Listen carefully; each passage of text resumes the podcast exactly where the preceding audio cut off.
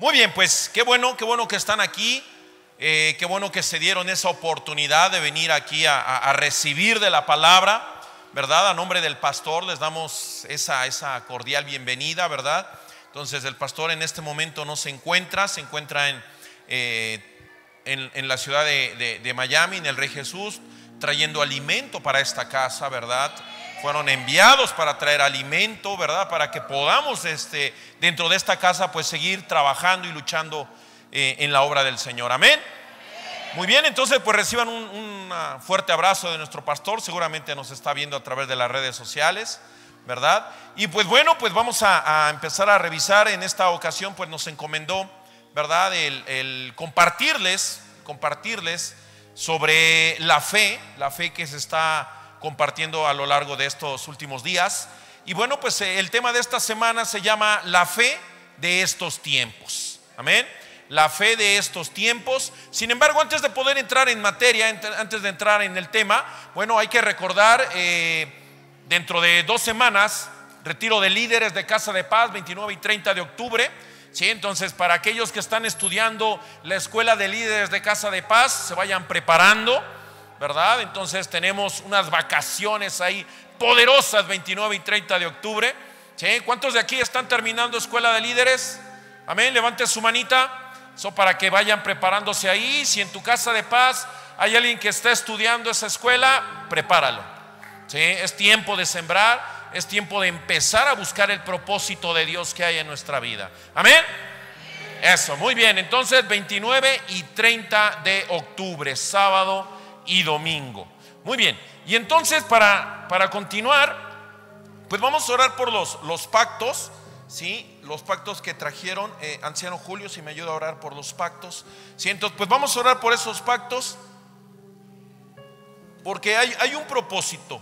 Cada, cada pacto viene sobre un, un propósito en nuestras vidas. Un pacto es algo que se sufre, es algo que cuesta trabajo, algo que duele en muchas ocasiones porque dejas de hacer algunas cosas por poner un pacto delante de Dios. Pero, pero en efecto es un sacrificio, pero lo más importante es que puedas entender que ese sacrificio trae fruto. Ese sacrificio con la fe correspondiente viene a florecer dentro de tu vida. Amén. Entonces, pues vamos a orar, familia, cierre sus ojitos, levante sus manos, levante sus manos delante de esos pactos y vamos a orar. Padre Santo, Señor, en el nombre de Cristo Jesús, yo bendigo estos pactos, Padre. Permite, Señor, que todo sacrificio que se haya hecho en casa, en la familia, en el trabajo, en el negocio, Señor, hoy venga a florecer dentro de esta familia, Padre al ciento por uno, Señor mío. Hoy declaramos que toda semilla que se siembra dentro de tu altar, Padre, no es una semilla en vano, es una semilla que traerá fruto, Señor. Y haya alimento en vuestras mesas y los, los lagares, Señor mío, y, y esas alacenas y esos negocios y esas familias florecerán Padre Santo, por el compromiso que han tenido tus hijos delante de tu presencia. En el nombre poderoso de Jesús. Amén. Pues un fuerte aplauso para Dios. Amén. Muy bien, pues vamos a continuar. ¿Cuántos están listos? No, creo que están apagados de este lado. A ver, de este lado. ¿Cuántos están listos para la palabra de hoy? Eh, ya despertaron. Muy bien, amén. Entonces, ¿cómo se llama el tema? La fe de estos tiempos. Amén. Y cuando el pastor me decía, bueno, pues vas a compartir el próximo domingo, y le decía a, Dios, bueno, pues amén, gloria a Dios, ¿no? Gracias por esa oportunidad que nos da nuestro pastor de estar delante de ustedes con ese compromiso, con esa responsabilidad. Lo hacemos con ese corazón dispuesto. Y, pues realmente yo le decía a mi Padre Celestial, Señor, pues tú tienes mi fidelidad, ¿verdad? Y para mi pastor, toda mi lealtad. Por eso estamos aquí y lo ponía yo en las manos de Dios y le decía, Señor, muéstrame, ¿de qué vamos a compartir? Cuando hablamos de fe, muchas cosas se han hablado de la fe, muchas cosas se han dicho de la fe, Pero la fe es algo que necesitamos estar practicando todos los días. Todos los días de tu vida, como cristiano, como creyente en, en la palabra de Dios. Y le decía yo, Señor, muéstrame de qué, de qué les voy a compartir hablando de la fe. Y me trajo en ese momento, me trajo a mi memoria una, un pasaje en la vida de la profeta Glenda Jackson. ¿sí? Entonces, esta profeta, la profeta Glenda Jackson, eh, te platico rápidamente su, su, anécdota, su testimonio de vida. ¿sí? En alguna ocasión estaba compartiendo en un altar, en una iglesia. Y al estar compartiendo, en ese momento se desmayó. Se desvaneció dentro del altar. Y cuando ella regresó en sí, le compartió a la iglesia sobre lo que había sucedido. En ese momento fue arrebatado su espíritu, fue llevado a la presencia del Padre.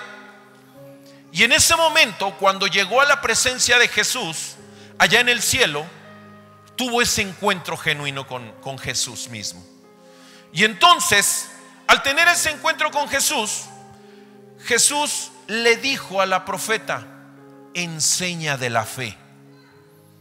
Enséñale a mis ministros, porque han dejado el escudo de la fe, y enséñales que vuelvan a la fe.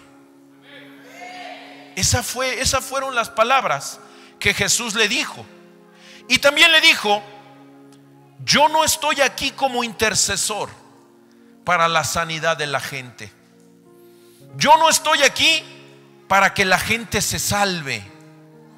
Y entonces la profeta se quedó, dicen como por aquí los chavos, se quedó de a seis. ¿Cómo? Jesús, ¿no acaso tú moriste en la cruz para que fuéramos salvos? ¿Acaso no dice tu palabra en Isaías 53:15, si me ayudan, Isaías 53:15, en tu palabra habla que tú moriste en la cruz para que nosotros tuviéramos sanidad, para que nosotros fuéramos salvos. ¿No siempre es lo que hemos creído? Que por eso murió Jesús en la cruz. Pero ¿qué fue lo que sucedió? 53:15 Isaías. ¿Qué fue lo que sucedió? Le dijo Jesús, todo aquello que tú me has comentado, en efecto, yo ya lo hice en la cruz. Es por eso que yo no estoy orando para que tú sanes. Yo Jesús no estoy orando para que tú tengas finanzas. No estoy orando para que tú seas salvo. Eso ya quedó en la cruz ya lo hice. Por eso morí hace dos mil años. Ya quedó hecho. Amén. ¿Sí me entiendes? Y, a veces, ¿sí? Seguimos orando por toda esa parte. Y precisamente Jesús fue cuando le dice a la profeta, ahora quiero que mis ministros oren por su salvación. A ellos les corresponde orar por la sanidad y declararlo en la vida de cada uno de mis hijos, porque yo ya lo hice. Si estamos entendiendo? Sí, o sea, ya lo hizo. Quiere decir que ya lo tenemos como herencia. Solo hay que declararlo en nuestra vida y tomarlo, arrebatarlo. Amén. Y entonces, decía Jesús, yo estoy orando para que la fe no le falte a mi pueblo. Eso es lo más importante. Para que la fe no le falte a mi pueblo. Y dice Lucas 22, 31. Si alguien me ayuda, Lucas 22, 31. Ayúdeme a buscar Lucas 22, 31. ¿Quién dice amén? Amén. ¿Quién ya lo tiene por ahí? Lucas 22, 31. A ver, levante una mano. ¿Quién ya lo tiene guardado en su Biblia? 1, 2, 3. Amén. Sale. ¿Ya lo tienen? Lucas 22, 31 dice, y te voy a traer este versículo a, ¿por qué? ¿De dónde viene ese sustento que te daba? ¿Por qué dice que Jesús, fíjate, por qué dice que Jesús no estaba orando por tu sanidad porque tú ya la tienes. Amén. Fíjate dónde está el sustento. Palabra revelada. Dice, dijo también el Señor, Simón, Simón, he aquí Satanás os ha pedido para zarandearte como a trigo. Satanás le dijo a Jesús, préstamelo, préstamelo un ratito. Sí, a ver, dices que es tu discípulo, dices que está en nuevos creyentes, dices que está en líderes de casa de paz, dices que está yendo los domingos a la iglesia, préstamelo. Sí, dice Satanás, préstamelo. Sí, y entonces, ¿qué fue lo que hizo Jesús? ¿Qué dice el 32? ¿Qué dice el 32? Pero yo he rogado por ti, dijo Jesús, pero yo he rogado por ti que tu fe no te falte. Yo he rogado por ti que tu fe no te falte. Hago una pausa ahí. ¿Te das cuenta de lo que está sucediendo? ¿Tú crees que Jesús le dijo a Satanás, no, no, no me lo toques, aquí yo lo guardo? No. ¿Sabes lo que dijo Jesús? Llévatelo. Yo voy a orar por él, pero llévatelo. ¿Quieres zarandearlo? Zarandealo. Yo voy a orar por él. ¿Sí? ¿Y por qué oró Jesús? He rogado por ti para que tu fe no te falte. ¿Me estás entendiendo? A este mundo hemos venido a tener aflicción. Pero no os preocupéis, que yo he vencido al mundo. Amén. Dijo Cristo Jesús. ¿Me estás entendiendo? ¿Sí? Y entonces, si te das cuenta, Muchas cosas están sucediendo en estos tiempos. ¿sí? Muchas cosas van a seguir sucediendo en tu vida. Entonces, en este momento Jesús intercede para que tu fe no te falte. Para que tu fe no te falte. No para que no pases pruebas. Es parte de tu crecimiento. Es parte de tu desarrollo. Es parte para alcanzar tus bendiciones. Amén. ¿Estamos entendiendo? Vamos bien. Estamos arrancando apenas. ¿Estás preparado? Eso, amén. Y entonces, desafortunadamente por eso muchas de las ocasiones dentro de esos problemas, esa situación difícil, la gente ya no regresa a la iglesia. Muchas veces la gente se va, se va lastimada, se va ofendida. ¿Por qué? ¿Sabes por qué? Porque perdieron la fe. Porque se fijaron en el líder, en el mentor, en el anciano que les dio una palabra y que los lastimó en el corazón. Su fe no estaba puesta en Cristo Jesús. Su fe estaba puesta en el hombre. Yo, yo te invito que pongas tu fe en Cristo Jesús. La gente ya no cree como antes, ya no sirve como antes. Hoy, hoy nos tocó hacer el servicio de Ujieres y, veíamos, hace un año, hace año y medio, te hablaba yo de la red de Ujieres que le tocó el día de hoy, 45 personas para servicio. ¡Wow! Gloria a Dios. Y cada vez se hace una carga más fuerte. Cada vez llega menos gente, comienzan a negar las cosas de Dios, comienzan a regresar a los vicios, a los malos pasos, es mucho trabajo, ya no es la misma pasión. Se les ha olvidado de dónde Cristo los sacó. ¿Cuántos de aquí hemos ido a un retiro de nuevos a un retiro de sanidad interior? Levanta tu manita. Todos hemos ido a un retiro de sanidad interior. Y muchas veces vienes a la iglesia y te vienes a dormir. Vienes a la iglesia y llegas tarde. Vienes a la iglesia y solo llegas tú. Tu familia no está llegando. ¿Qué está sucediendo?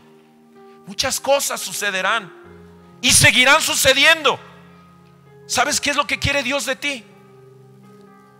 tu corazón, tu fe, tu lealtad, tu fidelidad, tu amor, tus pensamientos.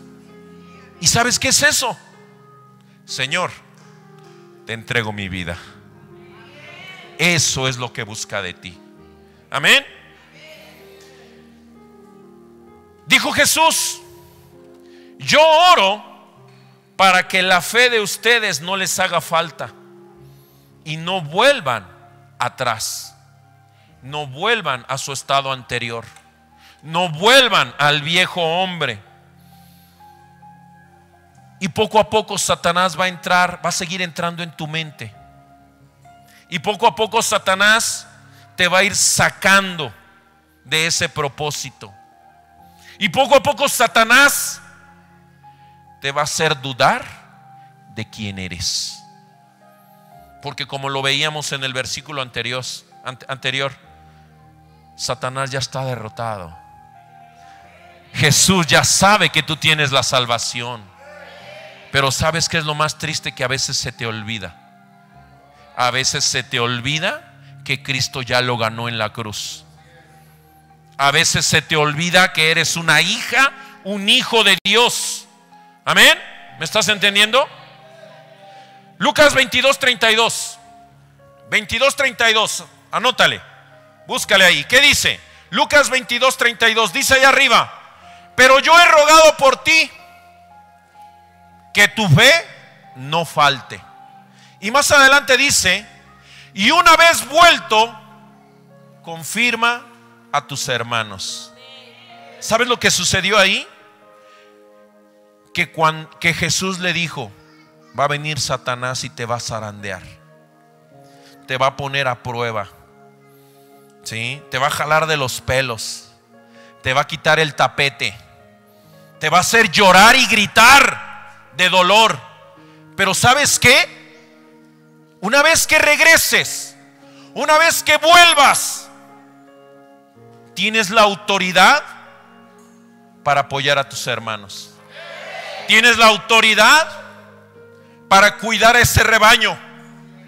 Tienes la autoridad para guiar a tus hijos. Tienes la autoridad para ser líder de casa de paz, para ser mentor, para ser anciano. Porque ese sufrimiento es un sacrificio y es una moneda que tienes que aprender a pagar. Amén. ¿Estás entendiendo?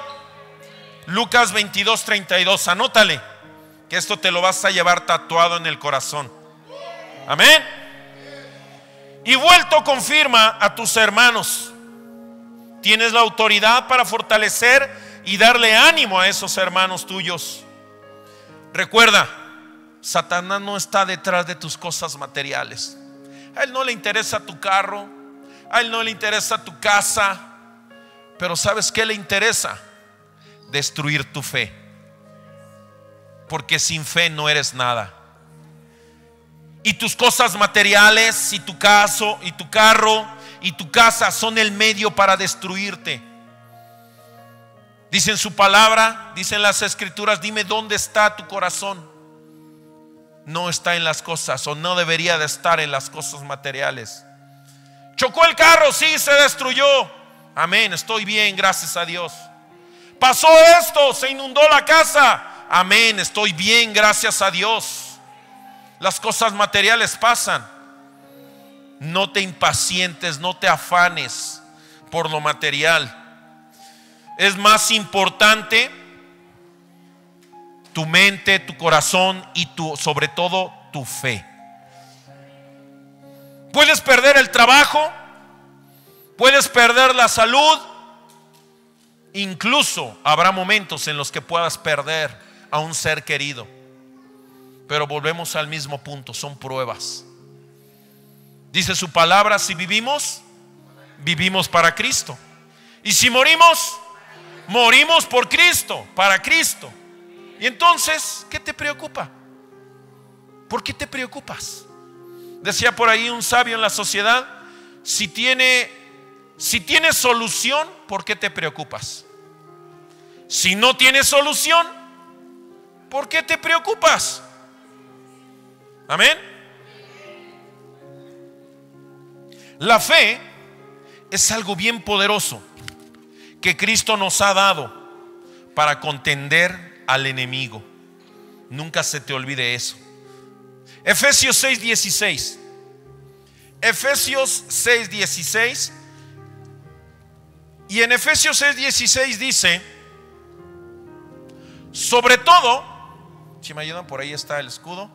Sobre todo, tomad el escudo de la fe, con que podáis apagar todos los dardos de fuego del maligno.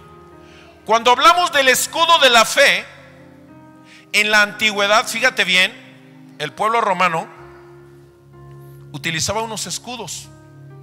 ¿Ah? ¿Cuántos han visto la película de... ¿Cuál? La de Troya. La de... ¿Cuál otra? Corazón valiente. ¿Cuál otra? Ah, los 300. Ah, ¿verdad? ¿Cómo no que no ven películas? Ya deberían de haber visto este cuarto de guerra también y sí, pues sí, a ver, si estamos hablando de películas paganas, pues también avíense en las cristianas, ¿va? ¿Eh? ¿Ok? Cuando hablamos del escudo de la fe, ¿sí? Dice ahí que los, soldados, bueno, aquí el escudo es una simulación muy pequeña, el, el escudo medía más de un metro y el escudo pesaba más de 10 kilos. Era una cosa sorprendente. ¿Y cuál es el objetivo del escudo? Protegerte, ¿sí o no? El objetivo del escudo es protegerte de lo que venga de allá. ¿Sale? Y dice en su palabra que son dardos de fuego, dardos del maligno. Pero no solamente dardos, pueden ser piedras, pueden ser botellas, pueden ser muchas cosas. ¿Verdad? Amén. Y los escudos en la antigüedad no eran de madera.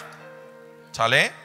No eran de, madera, eran de metal. ¿Por qué de madera no? Porque las flechas venían con fuego, venían encendidas. Y si fuera madera, ya se prendió aquí, imagínate una bomba molotov. Ups, avientes el escudo y te echa a correr. ¿Sí o no? ¿Ah? Entonces, Dice ahí, sobre todo tomad el escudo de la fe con que podáis apagar todos los dardos de fuego del maligno. Siguiente.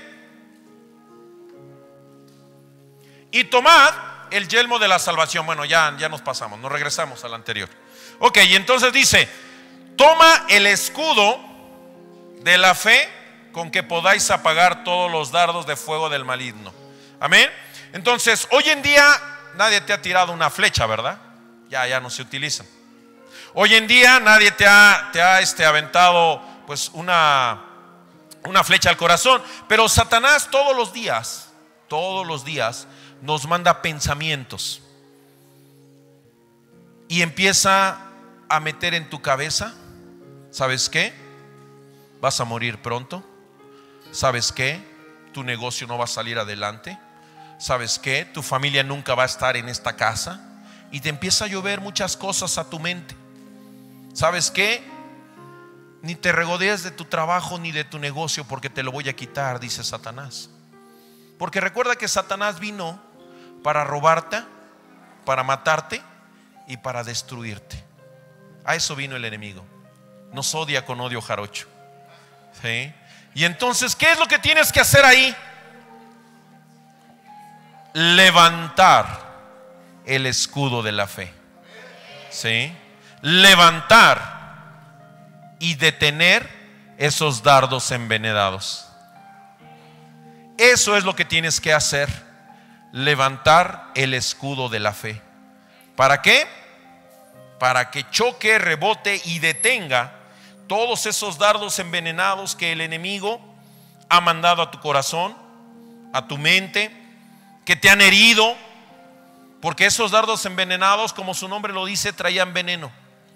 ¿Sí? ¿Y qué es lo que encendían? Encendían tu corazón. El objetivo es encender la ira, tu molestia.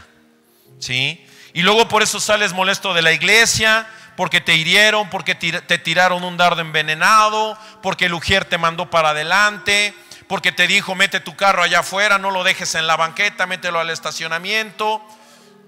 Y entonces hay que cuidar nuestro corazón. Nada personal, ¿eh? Nada personal.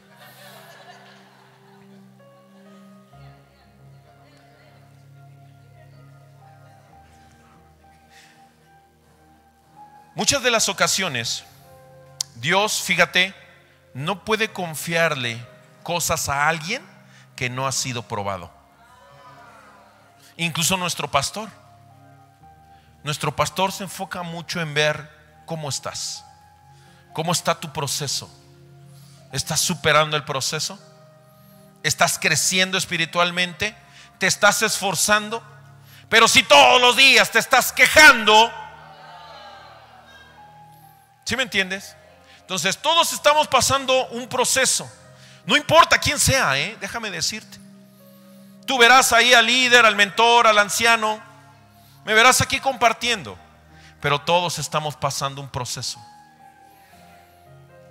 Y no te puedo decir que estamos exentos. ¿Sabes cuál es la gran diferencia? La forma de pensar y la fe que Dios te ha dado en ese corazón.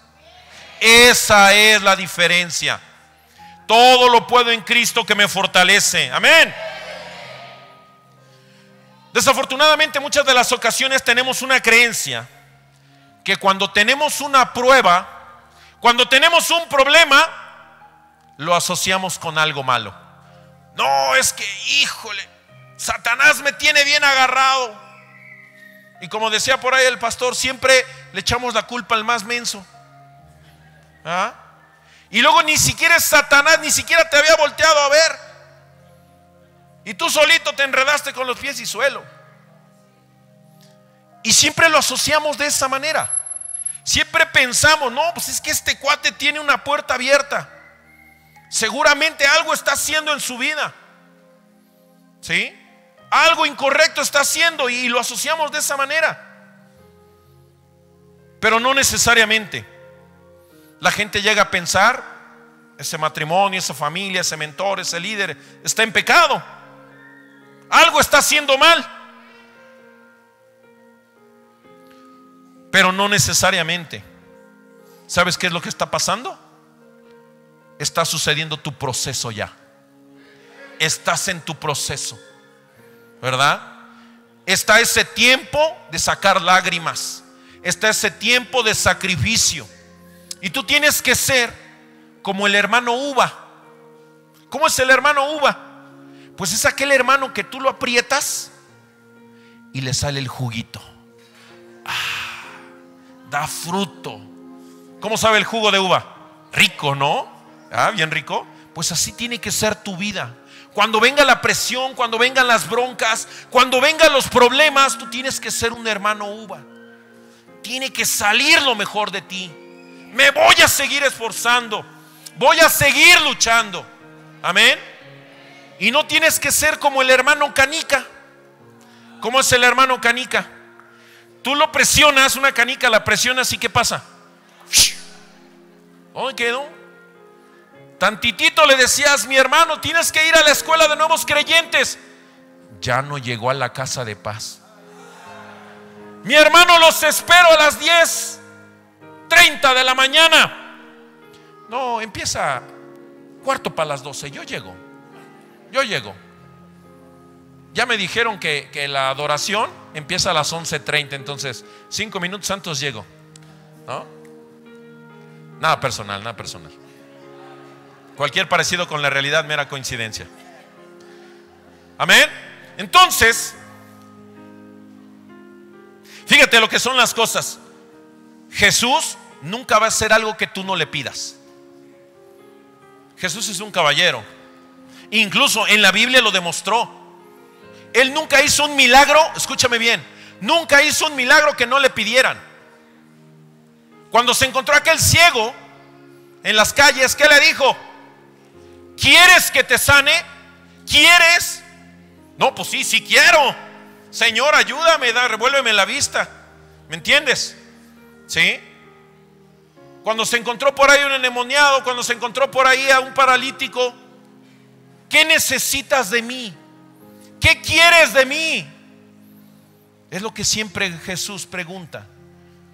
Por eso tú tienes que clamar de su presencia. Dice en su palabra, todo lo que pidas y declares con tu boca en mi nombre, te será dado. Pero a veces tomamos esa mentalidad religiosa. Me da pena hablar. Me da pena orar. Me da pena. ¿Sí? Pues sigue con tu pena y la bendición nunca llegará a tu vida. Fácil y rápido. ¿Me entiendes? Todo lo que pidas y declares. ¿Sabes qué es declarar? Abre la boca. Abre la boca. No me importa lo que piense el hermanito de la izquierda o de la derecha. ¿Qué prefieres, tu bendición o lo que digan aquí al ladito? No me interesa lo que digan al ladito. Me interesa mi bendición. Me interesa llegar y tomar aquello que es mío. Porque soy un hijo, una hija del reino. Amén. Cuando, cuando Jesús le preguntaba, le preguntaron, andaba, andaba en, la antigüedad y se encontró por ahí se encontraron a un ciego que había sido de nacimiento, ¿verdad? Y le preguntaron, Señor, ¿y quién pecó en el caso de este joven ciego? ¿Sus padres o él? Porque muchas veces seguimos asociándolo con el pecado, la enfermedad o los problemas, ¿sí o no? Y le preguntaban, entonces, ¿quién pecó? ¿No? Porque así es como normalmente lo sigue manejando la sociedad. Pero ¿qué dijo Cristo? Ninguno. Esto fue para que la gloria de Dios fuese manifestada. Entonces no te quejes en tu casa, en tu familia, en tu trabajo, en tu negocio si algo está sucediendo. Eso está sucediendo y seguirá pasando hasta que tú decidas orar por aquello. ¿Y sabes para qué?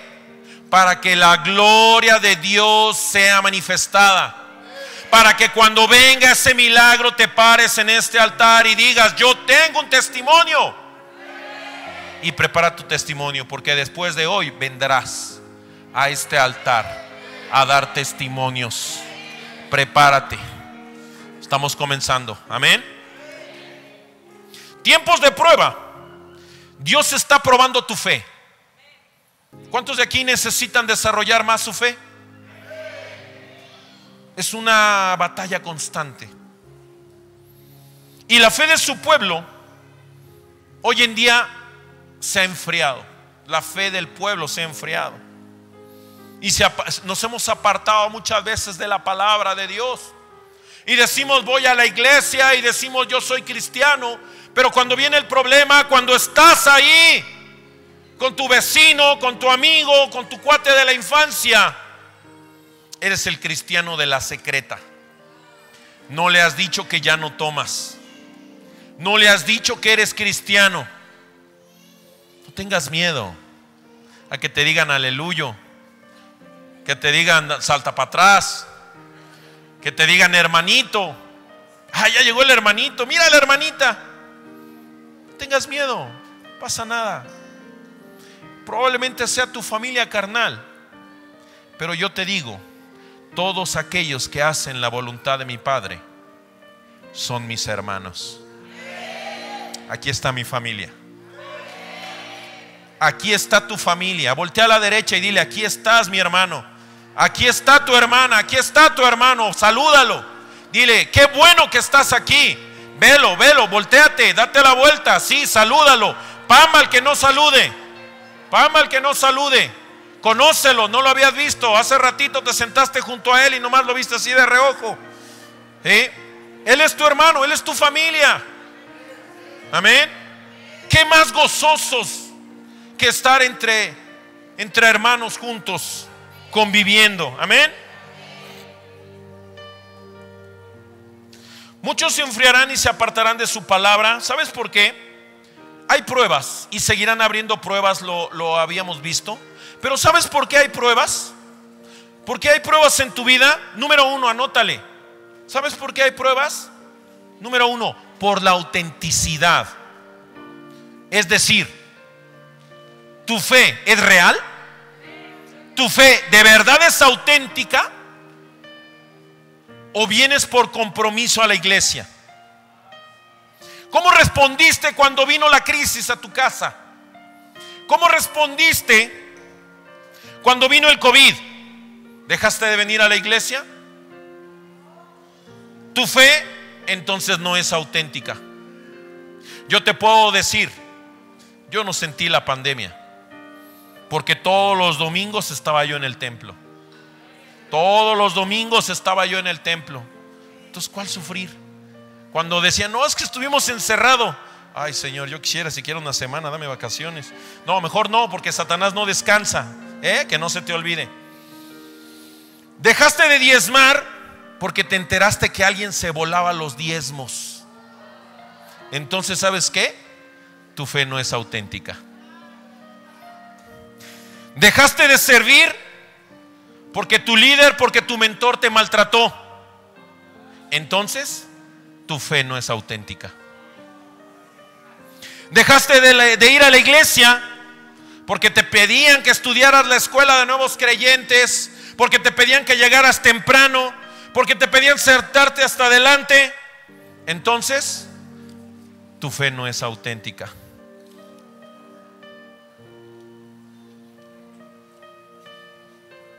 Número dos, Dios prueba tu madurez. Vamos a ver qué tan maduro eres. ¿Cuántos de aquí están dispuestos a aguantar los garrotazos? No, no, de este lado creo que están apagados. A ver aquí. ¿Cuántos de aquí están dispuestos a pasar por pruebas de fuego? A ver, así ya despertaron los de acá. ¿Cuántos de aquí están despiertos y están dispuestos a pasar su proceso? ¿Te das cuenta? Es un proceso. Son pruebas, son caminos y te tocará caminar descalzo en el carbón encendido. Sí, es parte de nuestra vida. Dios te prueba para la madurez. Fíjate, cuando tu fe está bien cimentada, tu fe trae respuestas. Cuando estás buscando de Dios, tu fe trae respuestas, trae discernimiento. Pero la fe que persevera en los problemas trae respuestas con carácter. Tu carácter empezará a ser moldeado.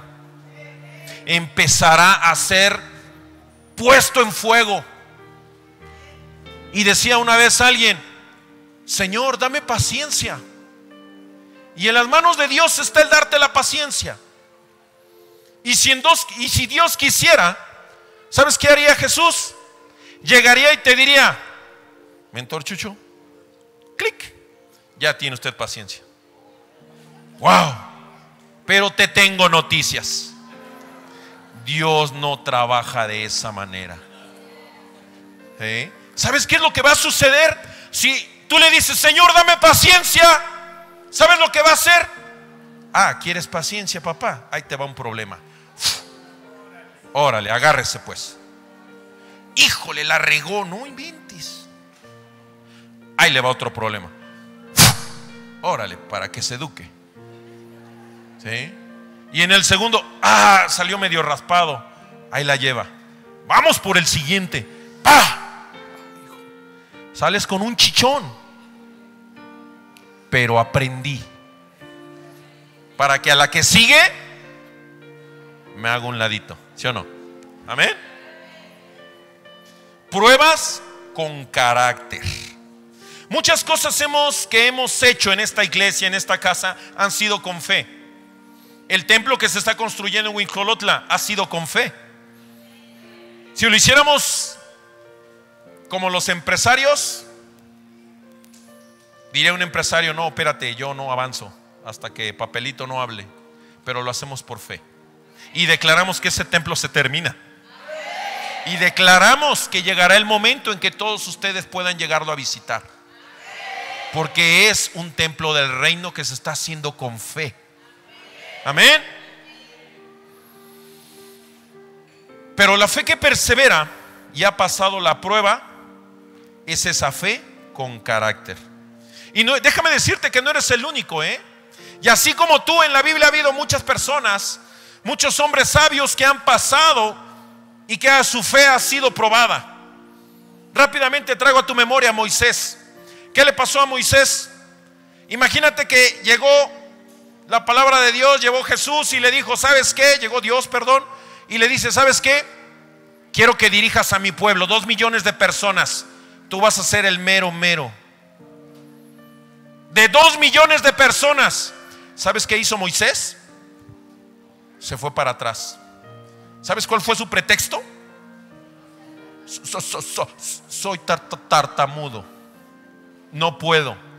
Nunca le he hablado a la gente. No puedo hablar en público. Pararme en un escenario. Me da pena. Tengo vergüenza. Y no lo has expresado. Y veo en tu rostro, no lo has expresado. Pero lo has sentido en el corazón. Y seguirá pasando. Pero Dios nos, Dios nunca nos va a pedir algo de lo que no crea que eres capaz de salir adelante. Y habrá algunos que digan, Señor, me estás confundiendo con un Avenger. Pero Él sabe que eres capaz de salir adelante. Él sabe que puedes con eso y más todavía. Amén. Traigo a tu memoria a Abraham. ¿Qué sucedió con Abraham? A los 75 años Dios le dijo, vas a tener un hijo. Ya andaba chocheando Abraham. Y la promesa llegó 25 años después. Entonces no te quejes si tu bendición no ha llegado, llevas dos días. No te quejes si tu bendición lleva una semana y no llega. No te quejes si tu bendición no ha llegado a tu casa, a tu familia. Estás en prueba, estás en el proceso. Hay tiempo, hay tiempo, el tiempo es de Dios. El tiempo es de Dios.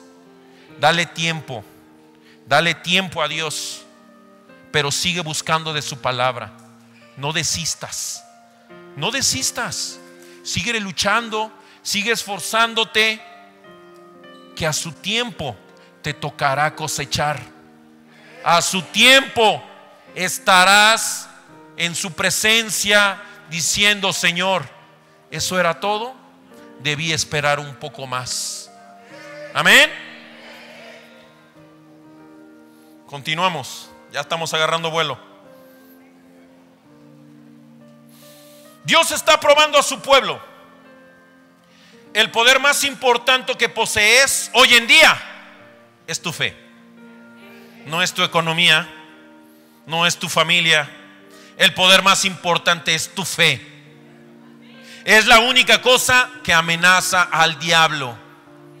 Es la única cosa que lo va a echar a correr es la única cosa en la que Satanás va a decir, ah, no puedo con este cuate. Mejor me voy a buscar uno más débil. ¿Me entiendes?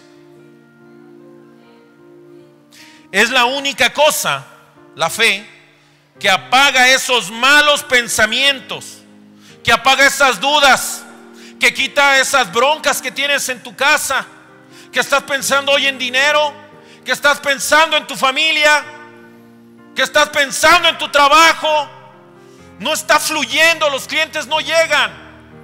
Algo está sucediendo. Algo necesitas cambiar en tu casa. Algo necesitas cambiar en tu vida. No te conformes. Levántate, por eso Dios te hizo vencedor. Cuando, cuando Dios Padre creó a Adán y a Eva, ¿qué les dijo? Todo lo que ven allá es suyo. ¿Y la Cheyenne, pa? No, esa no. Y les dijo, multiplicaos, tomen la tierra y sojuzgadla, sean autoridad, sean cabeza de todos los animales, pónganles nombre a todos los animales, a todas las bestias. Les dio esa autoridad, esa misma autoridad Dios nos la ha delegado, pero a veces se te ha olvidado. Se te olvida quién eres. Se te olvida de dónde saliste. Ya no eres el mismo. Mientras usted tenga fe, vas a tener éxito sobre el diablo. Cuando usted ha perdido su fe, ya perdiste todo. Perdiste la batalla. Es cuestión de tiempo para que Satanás haga escarnio de tu vida. Cuida esa fe. Lucha con esa fe. Cree en Dios. Busca de su presencia. Esfuérzate. Y hay algunas señales que nos dicen si tu fe, ¿cómo va tu fe? Número uno, la fe es lo que nosotros creemos, nuestra convicción, es la confianza. Fíjate, es muy fácil ver cuando alguien ha perdido la fe. ¿Sabes por qué? Porque cuando ora, ora con miedo. Porque cuando ora, no sabe qué decir. Porque cuando ora, se le acaban las palabras. A esa persona se le ha acabado la fe. Número dos, revísate. Revisa tu corazón. Revisa tus dudas.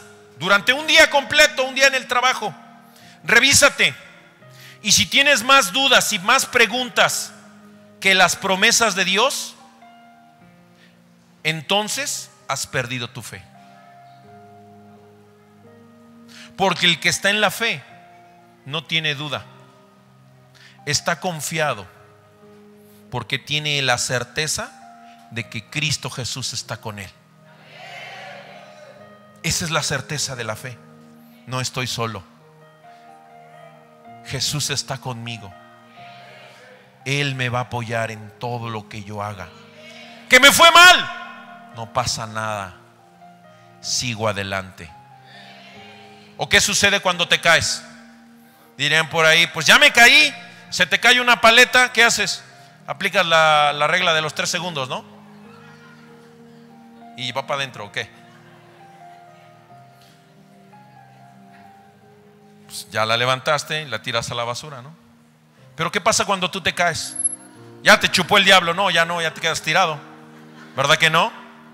Si te caes, te levantas. Si estás en el suelo, solo hay un camino, hacia arriba. Ya no puedes ir más hacia abajo. Amén. Ok, vamos bien. Entonces, Hay muchas promesas que nosotros necesitamos ocupar para nuestra vida. ¿Sí? Necesitas aprender a orar. ¿Tenemos tiempo? Sí. Necesitas aprender a buscar de la palabra. Y veíamos hace ratito que tienes que levantar el escudo de la fe. ¿Yo no? Y atacar con la espada del Evangelio.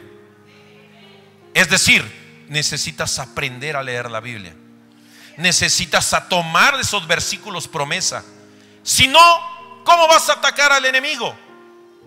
Si no te sabes esas promesas, si no lees la Biblia, si no buscas de la palabra de Dios, ¿sabes lo que vas a hacer nada más?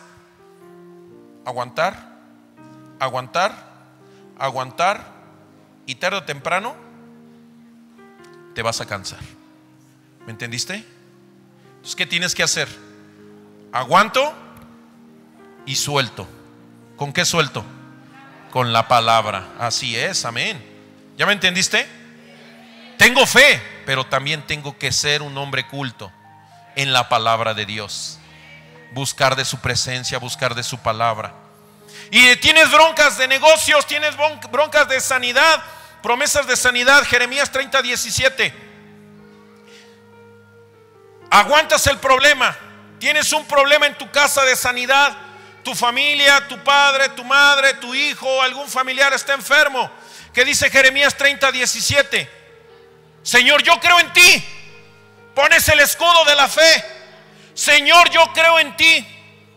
Pero dice tu palabra, mas yo haré venir sanidad para que en ti y sanaré tus heridas, dice Jehová. Porque desechada te llamaron diciendo, esta es Sión de la que nadie se acuerda. Yo haré venir sanidad para ti. Ahí está la palabra.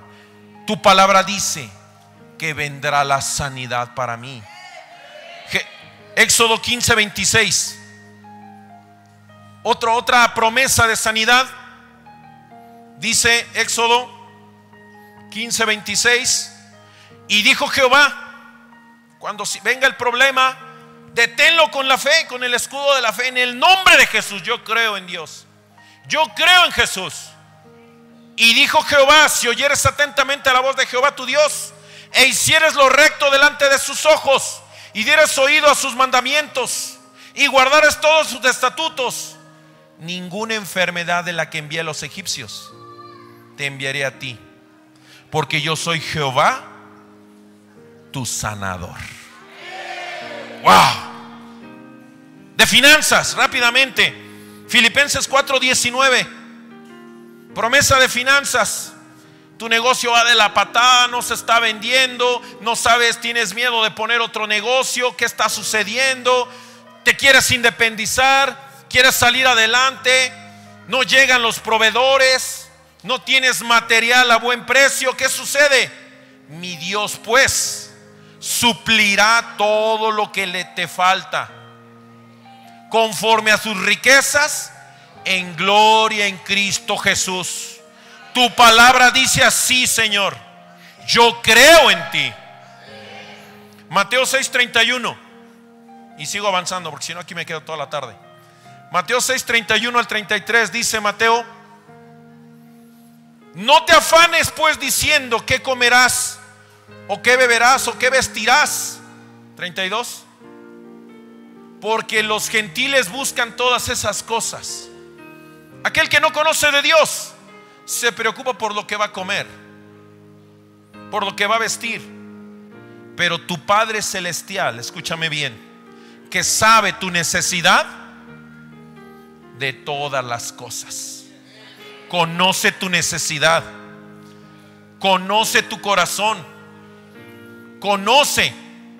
Mas primeramente busca el reino de Dios y su justicia. ¿Y qué crees?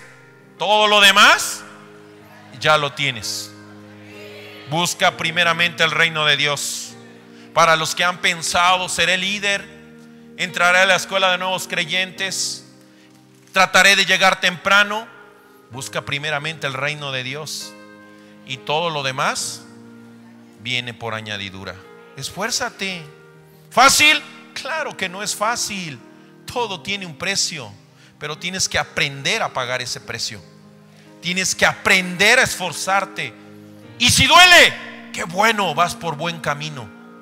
Ah, cómo duele llegar temprano. Vas por buen camino. Te estás esforzando. ¿Y sabes qué sucede? Todo eso para Jesús es un olor a sacrificio. ¡Wow! Amén. La fe es tan fuerte como la prueba que sobrevive. Todos los que estamos aquí somos sobrevivientes al COVID. Que no se diga que no has ganado batallas. Porque gente a tu alrededor se enfermó. Conociste gente que estuvo mal conociste, incluso tú en algún momento llegaste a flaquear y te dio miedo, pero eres un sobreviviente. ¿Y sabes por qué estás vivo? Porque Dios tiene un propósito en tu vida. Porque aún no te puedes ir hasta haber cumplido ese propósito. Sigue esforzándote por tu familia, síguete esforzándote por tus trabajadores, Síguete esforzándote por aquellos que han juzgado y criticado tu forma de ser y tu forma de pensar diferente a la del mundo. Porque no somos de este mundo. Vamos de paso. Decía por ahí alguien, somos extraterrestres. Solo vengo, estoy un tiempo y regreso de donde salí. Del lugar donde mi Padre me mandó. De los cielos. Amén. Y vamos terminando entonces, si me ayuda el grupo de alabanza. Cuando la palabra es predicada sin la presencia de Dios no hay cambio. Por eso hoy venimos aquí con esa presencia del Padre. Para cumplir tu propósito, recuerda, debes de vivir predicando. Para cumplir tu propósito, debes de vivir predicando. Y lo decía el mentor Víctor, el día que tú te salgas de la presencia de Dios, dejarás de cumplir tu propósito. Y entonces, cuando te salgas de la presencia de Dios, en cualquier momento te puedes perder. Yo lo veo de esta manera. Tú estás aquí adentro, estos son los brazos del Padre. Y tú estás viviendo aquí adentro. Aquí gozas, aquí comes, aquí descansas, aquí disfrutas y no le pides nada al mundo. Pero llegará un momento en que tus hijos, tú mismo, empiece a asomarse la barda. Y empieza a ver lo que hay del otro lado. No lo conoces, nunca lo has visto, nunca lo has experimentado, pero tienes curiosidad. Y lo peor que pueda pasar es que te brinques la cerca el día que te brinques la cerca, sales de la cobertura del Padre. Y entonces el enemigo allá afuera puede hacer escarnio de tu vida. Todos los que somos padres, levanten las manos, todos los que son padres, hay un propósito en tu vida. ¿Sabes cuál es el primer propósito? Tus hijos. Tienes una descendencia. Tienes un objetivo. Tienes un propósito en tu vida tienes hijos, cimentalos en la palabra de Dios. Muévelos. Amén. Cuando piensas a preocuparte has perdido la fe y Satanás sabe que tiene tu atención. Si tú decides creerle a Dios, no te preocuparás y la paz de Dios guardará todo. Pero toma la decisión de no afanarte, de no preocuparte. Solo tú puedes tomar la decisión de ser transformado. Amén. Ponte de pie. Hoy en día estamos viviendo una guerra. Sonido de guerra ya de ese lado. Hoy en día estamos viviendo una guerra. Una guerra constante. ¿Y sabes qué? Una guerra constante por tu vida. Una guerra constante por tu familia. Por tu ministerio. Por las promesas de Dios. ¿A cuántos de ustedes no los ha golpeado el enemigo financieramente? y te ha dicho, no vas a poder, no vas a salir de ese hoyo, vas a seguir batallando. Y te ha hecho chiquito Satanás. Y te ha metido miedo. No tienes dinero para el pasaje. No tienes el recurso económico necesario ni para sembrarle a tus padres. Y muchas veces nos las pasamos pensando, cuando yo tenga, pues ese tiempo es ahora. No es mañana. Ese tiempo es ahora. Amén. Declara conmigo, no puedes tomar mi vida, Satanás. Declara conmigo, no puedes tomar mi herencia. No puedes tomar mis hijos. No puedes tomar mis finanzas. Hoy pelea la guerra y vas a salir ungido. Y voy a salir cambiado. Si tienes una mentalidad de no puedo, Hoy, hoy la vas a destruir. Si tienes un problema con tus hijos, un problema de autoridad, hoy Dios te va a dar ese poder para destruir a Satanás. Hoy Dios te va a dar el poder para destruir al enemigo. Tienes el poder y la autoridad para aniquilar al enemigo. Pon tu mente en las cosas de arriba. Busca primeramente el reino de los cielos Fija tu objetivo. Enfócalo. ¿Sabes lo que quieres? ¿Cuántos de aquí saben lo que quieren? Búscalo. Lucha por aquello. Esfuérzate. No hagas lo mismo. Haz cosas diferentes. Si sigues en lo mismo, jamás vas a salir del hoyo. Fija tu mente y empieza a declarar Voy a pelear mi dinero. Voy a pelear mi negocio. Voy a tomar el poder de Cristo. Recíbelo. Toma lo que es tuyo. Yo no me voy sin mi bendición. Yo no me voy sin mi milagro. Dile Satanás, tuviste la oportunidad de matarme. Tuviste la oportunidad de, de destruirme pero ya la perdiste.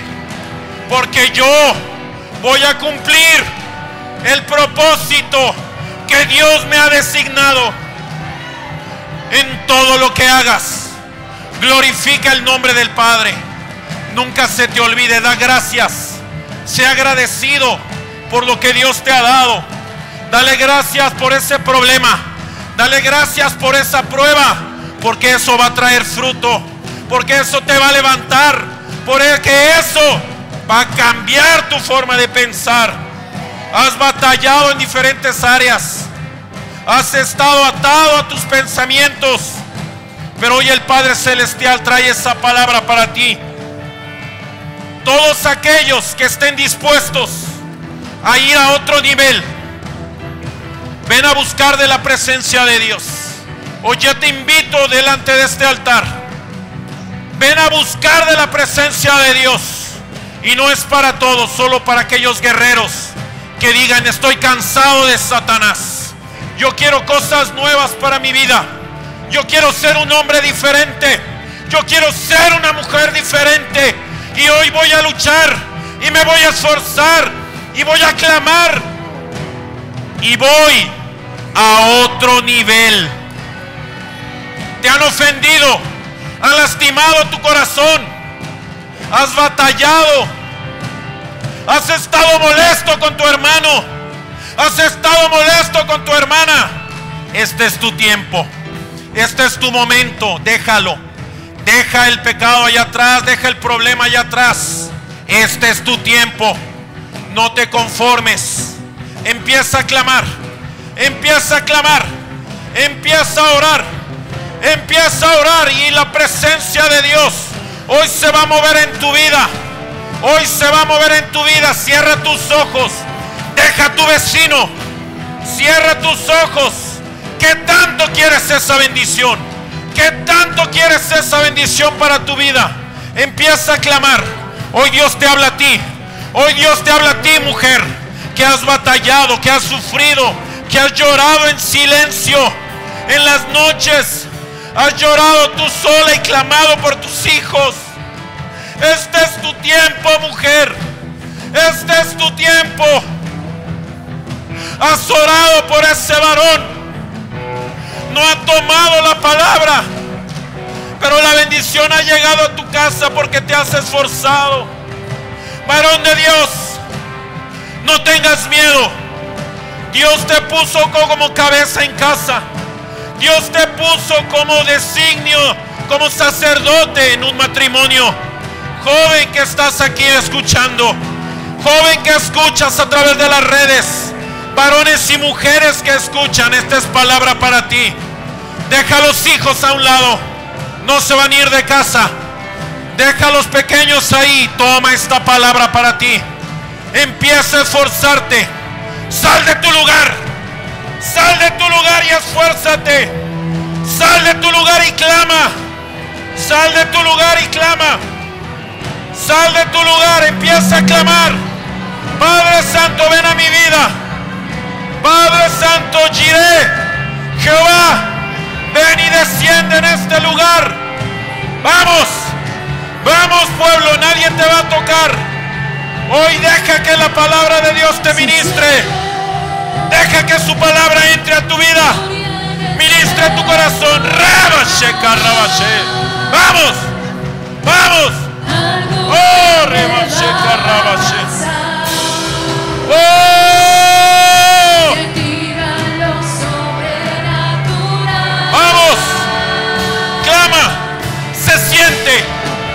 Siente. Abre tu boca. Decláralo. Decláralo.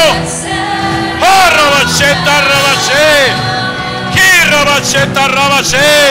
Vamos. Que tu vida misma se vaya en una oración. Que tu vida misma se vaya en una oración. Vamos. Se siente. Se siente. ¡Oh! ¡Levanta tus manos!